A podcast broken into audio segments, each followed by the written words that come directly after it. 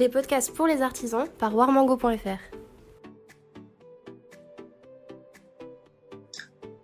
Bonjour à tous, bienvenue sur le podcast de warmango.fr, le podcast fait pour et par les artisans du bâtiment. Avant de commencer, je vous invite à vous abonner à notre chaîne pour ne louper aucun épisode et pour soutenir ce podcast dédié aux artisans. Et pour plus de news, suivez-nous sur les réseaux sociaux Facebook, Instagram, LinkedIn et Twitter. Aujourd'hui, je reçois Olivier Fontaine, cofondateur de Renolib, une startup qui propose une application web dédiée aux acteurs de la rénovation énergétique. Elle permet d'assurer la conformité des dossiers de financement liés aux aides financières telles que les CEE e et ma prime rénov. Bonjour Olivier, comment ça va? Bonjour, très bien, et toi? Ça va super. Dans cet épisode, on va parler de ton parcours, de la jeunesse de Renolib et des enjeux auxquels tu dois faire face au quotidien. Et pour commencer, je te laisse te présenter et nous parler de toi plus en détail. Merci. Euh, alors, je m'appelle Olivier Fontaine. Je suis thermicien de formation. J'ai fait des études vraiment dédiées à, la thermique du bâtiment euh, dès mon bac. Euh, pas mal de, d'études liées à ça, des UT génie thermique énergie. Enfin, vraiment accès très thermique du bâtiment. J'ai rejoint une société en, 2012 pour développer tout un service d'audit énergétique cette société est également délégataire euh, aux yeux du dispositif des certificats d'économie d'énergie, euh, qui s'appelait Capital Énergie pour la cité. Et donc, j'ai euh, fait pas mal de services liés à l'efficacité énergétique, que ce soit des audits énergétiques, que ce soit de la formation RGE reconnu garant de l'environnement. C'est là-bas que j'ai rencontré mon associé, Thomas Rancet, avec qui on, on, a tout de suite formé un binôme, en fait. Donc, moi, je m'occupais de la partie exploitation au fur et à mesure, j'ai transvasé euh, toutes mes connaissances de l'audit énergétique sur la gestion de comptes liés aux certificats d'économie d'énergie. Donc, pour ceux qui ne connaissent pas les certificats d'économie d'énergie, c'est des primes qui viennent financer des travaux d'économie d'énergie. Voilà, je fais une synthèse très rapide et ces primes sont financées par des fournisseurs et distributeurs d'énergie qui ont cette obligation d'inciter des économies d'énergie auprès de leurs clients. Donc moi, je m'occupais euh, d'animer tous nos comptes existants sur, ces certificats d'économie d'énergie. Dans ces comptes existants, on avait surtout des négoces de matériaux, des artisans de toute taille, euh, des très gros faiseurs, des purs players C2E comme on les appelait, et des petits artisans. Euh, alors ça n'a rien de péjoratif quand je dis petits artisans, c'est juste d'un point de vue échelle une échelle beaucoup plus humaine en région généralement. On travaillait avec beaucoup de négoces de matériaux en Bretagne par exemple. Et, un peu partout en France. Moi, je m'occupais de l'exploitation de ces comptes et Thomas, qui est donc mon associé actuel, s'occupait de tout le développement et toute la chasse, on va dire, de nouveaux comptes. Donc, on a toujours formé ce binôme. Et, euh, au bout d'un moment, on, pensait avoir un peu fait notre temps euh, dans ce monde des certificats d'économie d'énergie, surtout dans notre ancienne structure. Il y a eu un, un rachat et c'est ça qui a par la suite donné euh, naissance à notre projet. Du coup, est-ce que tu pourrais nous en dire un peu plus sur l'histoire de Renolib Comment est née cette startup finalement? Alors justement, euh, en 2019, notre euh, ancienne société Capital Énergie, pour laquelle on travaillait, a été rachetée par un grand groupe, par Bureau Veritas, et on se retrouvait plus trop dans ces valeurs, dans le, côté agile qu'on entend souvent dans les startups, mais, mais, qui nous plaisait bien de pouvoir réagir assez rapidement à des problématiques euh, spontanées, en fait. Donc, donc on a cherché, on a cherché ce qu'on pouvait faire. On leur a proposé dans un premier temps, je me rappelle, mon associé euh, Thomas euh, à l'époque leur avait proposé de bah, d'accompagner euh, un peu plus largement les artisans dans le montage des dossiers C2E, parce que le but d'un délégataire ou d'un obligé aujourd'hui, c'est de récupérer des dossiers tout faits. À l'époque, il n'y avait pas cette notion de service à l'artisan. On partait du principe que l'artisan savait lui-même monter son dossier. Dans la pratique, c'est complètement faux. La plupart des artisans font énormément d'erreurs. Alors, c'est pas forcément de leur faute. C'est aussi lié à la complexité euh, des demandes de, financement, des dossiers de financement qui, euh, qui nécessitent d'avoir la bonne information au bon endroit euh, et rien d'autre en fait. Donc on, je me rappelle que Thomas avait proposé à l'époque de, de, bâtir une, sorte d'application pour venir un petit peu en amont de la chaîne et de, de permettre de garantir en gros la conformité des aides, la conformité des dossiers qu'on recevait ce à quoi notre ancien employeur nous avait répondu chacun son métier. Donc, euh, donc on l'a pris au mot et on a créé Renolib. Donc on a lancé Renolib en 2019, en mars, il me semble, parce qu'on voulait apporter une solution au marché avec une offre qui accompagnait le pro mais surtout qui puisse s'appuyer sur de la tech. Pour nous, et on, va sûrement y revenir après, mais la tech, c'était nécessaire et indispensable quand on parlait de conformité, de dossier de financement et de, montage. En fait, oui, certes, c'est du public postage, mais nous, on voulait apporter quelque chose d'encore plus euh, euh, confiant sur cette conformité. Donc, on a créé Renolib, tout simplement. Quels sont les enjeux principaux auxquels Renolib doit faire face au quotidien? Une multitude. Je vais, citer les principaux. Euh, déjà, on est dans un contexte où la réglementation évolue quotidiennement. on, est le, on est le 12 janvier, si je ne me trompe pas, et on, on a déjà quatre arrêtés qui sont sortis pour venir modifier la réglementation. Et en même temps, ça nous challenge parce que c'est la raison d'être de Renolib. C'est-à-dire que plus il y a d'évolution réglementaire, plus ça justifie l'utilisation d'un service comme Renolib.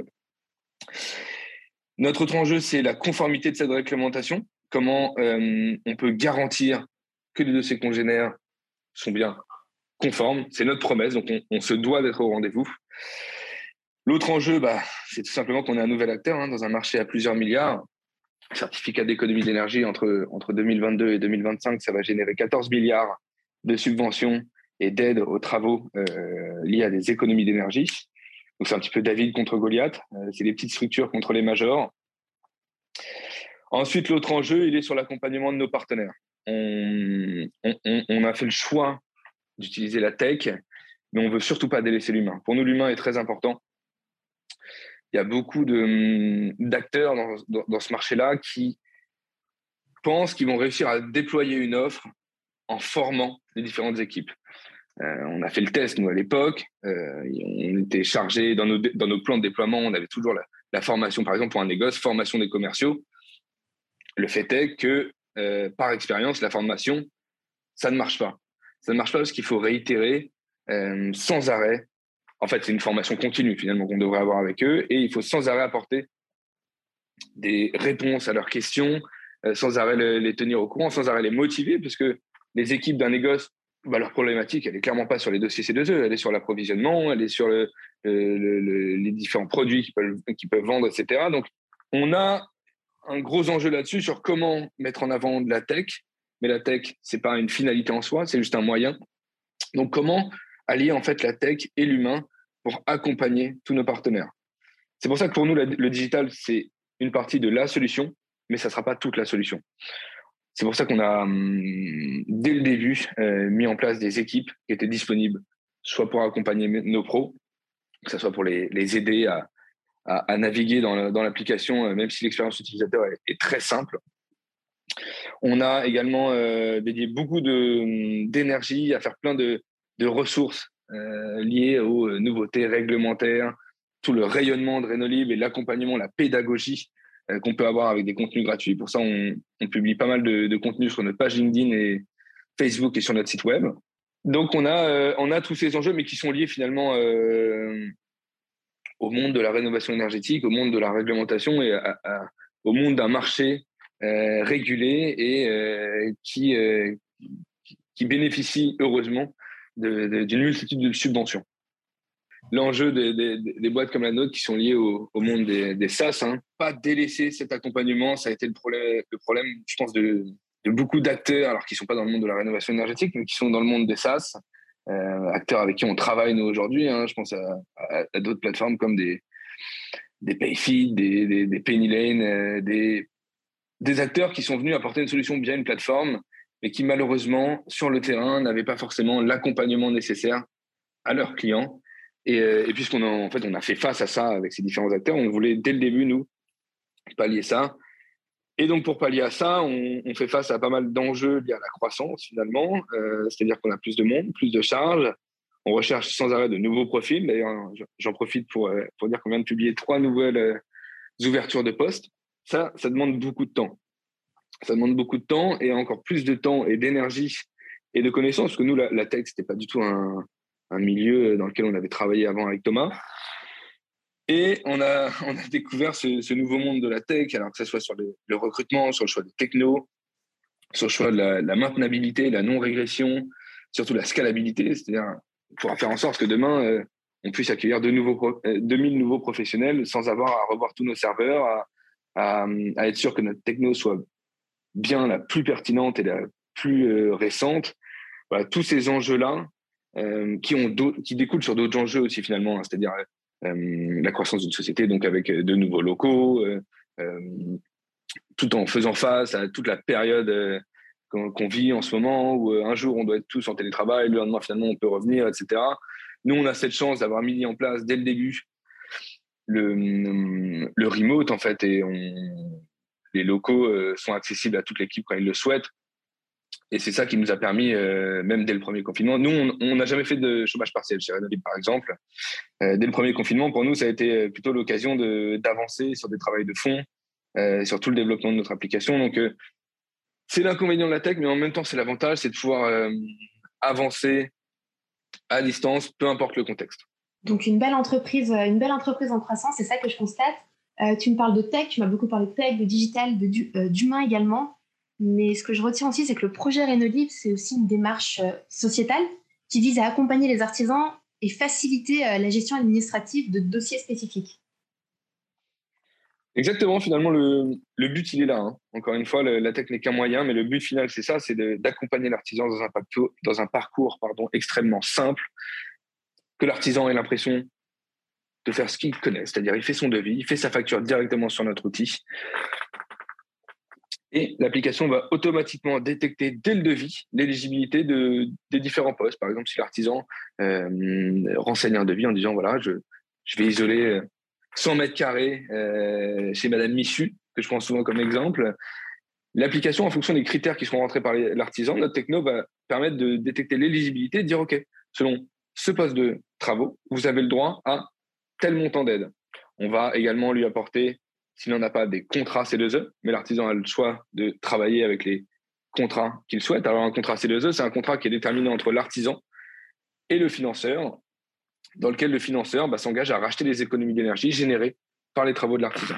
Donc on facilite aussi tout ce lien-là, où nous on a déjà des financeurs partenaires, où on, prend en charge euh, voilà, toute la, gestion, l'accompagnement. On est vraiment des facilitateurs dans toute la chaîne de la transition énergétique. Aujourd'hui, purement sur l'artisan, mais on a vocation à s'étendre là-dessus, toujours dans une vocation très simple, faciliter le parcours des aides à la rénovation énergétique.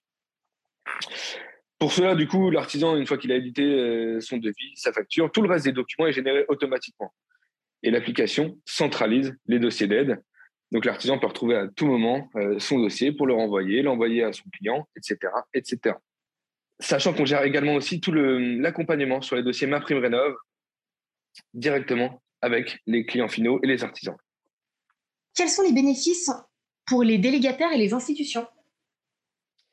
Alors, ce qui est très important de comprendre, c'est que les certificats d'économie d'énergie, c'est avant tout une taxe. C'est-à-dire que les fournisseurs et distributeurs d'énergie sont obligés, c'est pour ça qu'on les appelle souvent les, les obligés aux jeux de ce dispositif, ils sont obligés de participer activement euh, à des travaux d'économie d'énergie, quels qu'ils soient, en incitant, notamment financièrement, les consommateurs. Donc, pour eux, je rappelle, c'est une taxe. Euh, pour répondre à cette taxe, ils ont besoin de dossiers complet et conforme. Et c'est vraiment dans ce sens-là où on a également créé euh. Hein, je le rappelle au début, euh, la naissance du projet, finalement, elle vient de là. Et donc, la boucle, elle se, fait ici. Le but de cette application, c'est de générer dès le premier coup un dossier complet et conforme. Et du coup, derrière, de venir réduire les coûts de structure et d'erreur humaine de ces différents acteurs qui sont les, les financeurs, qu'ils soient obligés ou délégataires. Alors, pour information, un délégataire, c'est ni plus ni moins qu'un acteur qui répond à l'obligation d'un fournisseur d'énergie par délégation. Donc, c'est ni plus ni moins finalement qu'une sorte de régie avec euh, un statut particulier. Ces acteurs-là, ils ont des plateaux d'équipe administrative qui vérifient les dossiers à longueur de journée. Et en fonction des, partenaires qu'on rencontre, on a un, retour qui est, assez étonnant, mais qui est, euh, qui est vrai ces acteurs ont entre 30 et 50% de non-conformité sur leur dossier. Et ces coûts, ça représente une charge très importante pour eux. C'est pour ça que la solution Renolib les intéresse. On a, on a pas mal d'acteurs qui viennent nous voir. On a même euh, les acteurs de la, grande distribution qui sont des obligés au jeu du dispositif, qui financent des primes. Je, ne vais pas les, citer, mais, mais ces acteurs-là financent des primes. Ils nous ont même dit, OK, euh, si on ne mettra pas en avant Renolib, ce n'est pas le sujet, mais si jamais les artisans qui font les travaux pour nos clients euh, passent par votre plateforme, on est prêt à bonifier cette prime. Parce que derrière, on va économiser en temps, on va économiser en coûts, et donc, on a une marge qui a plus besoin d'être celle qu'elle était aujourd'hui. Donc, on vient un petit peu bouger ces curseurs-là pour les délégataires et les institutionnels. J'imagine qu'il y a un enjeu plus sociétal dans cette démarche?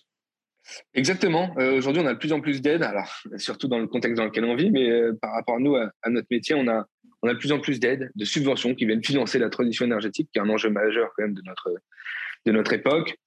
On voit aujourd'hui qu'on peut obtenir des financements sur les bandes de recharge électrique, les panneaux solaires, les, douches. Euh, on, a vu pas mal de, de douches à 1 euro récemment, mais voilà, c'est surtout qu'il y a une vague de fonds sur la démocratisation des aides qui sont vertueuses en soi, malheureusement qui ont tout un parcours administratif euh, souvent complexe. Et c'est euh, dans ce sens que Renolib souhaite apporter une solution pour simplifier le parcours et permettre à tout le monde d'obtenir le plus facilement possible les aides financières. Super intéressant. Merci beaucoup Olivier pour ton témoignage. J'invite tous les artisans qui nous écoutent à contacter Renolib pour plus d'informations euh, dans leur future démarche pour, pour obtenir des primes ou des aides CEA. Merci beaucoup et on se retrouve sur renolib.fr pour euh, prendre contact avec nous et échanger, avancer ensemble et voir comment on pourrait simplifier votre quotidien. Merci Olivier. Merci à tous d'avoir écouté ce podcast, le dernier épisode de la saison 1 du podcast des artisans. On revient très vite avec la saison 2, de nouveaux sujets et de nouveaux invités.